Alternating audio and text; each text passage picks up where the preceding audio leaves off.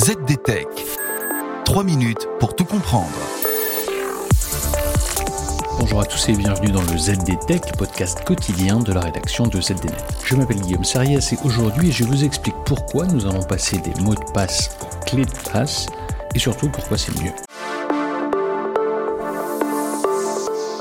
Adieu les mots de passe, l'éditeur de gestionnaire de mots de passe OnePassword vient d'annoncer qu'il supportera en 2023 les clés de passe, ou bien on dit aussi clés d'accès. Et une démo est d'ores et déjà disponible. Mais qu'est-ce que c'est que les clés de passe? Les passkeys, c'est le terme en anglais, utilisent la norme WebAuthn créée par l'alliance FIDO et le World Wide Web Consortium, le W3C, et servent à remplacer les mots de passe par des paires de clés cryptographiques. Cette paire est composée d'une clé publique qui peut être partagée et d'une clé privée qui ne l'est pas et qui permet aux utilisateurs de se connecter à des comptes. WebAuthn est prise en charge par Google Chrome, Apple Safari ou encore Microsoft Edge. Les clés WebAuthn fonctionnent également avec des systèmes biométriques comme Face ID d'Apple ou encore Windows Hello de Microsoft. OnePassword rejoindra donc Apple, Google et Microsoft qui ont déjà mis des passkeys à la disposition des développeurs et des utilisateurs pour leurs navigateurs et systèmes d'exploitation respectifs. Le mois dernier, PayPal a ajouté la prise en charge des passkeys sur l'iPhone,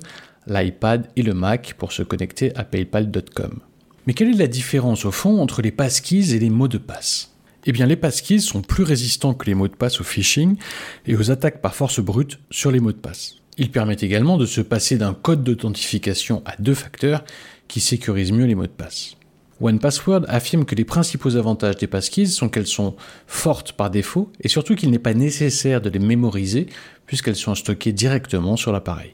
Surtout, la clé privée n'est pas partagée avec le site web auquel on se connecte, et enfin, la clé publique ne peut pas être utilisée pour deviner la clé privée. Et voilà, normalement on a fait le tour du sujet, pour en savoir plus rendez-vous sur zdnet.fr et retrouvez tous les jours un nouvel épisode du ZD Tech sur vos plateformes de podcast préférées.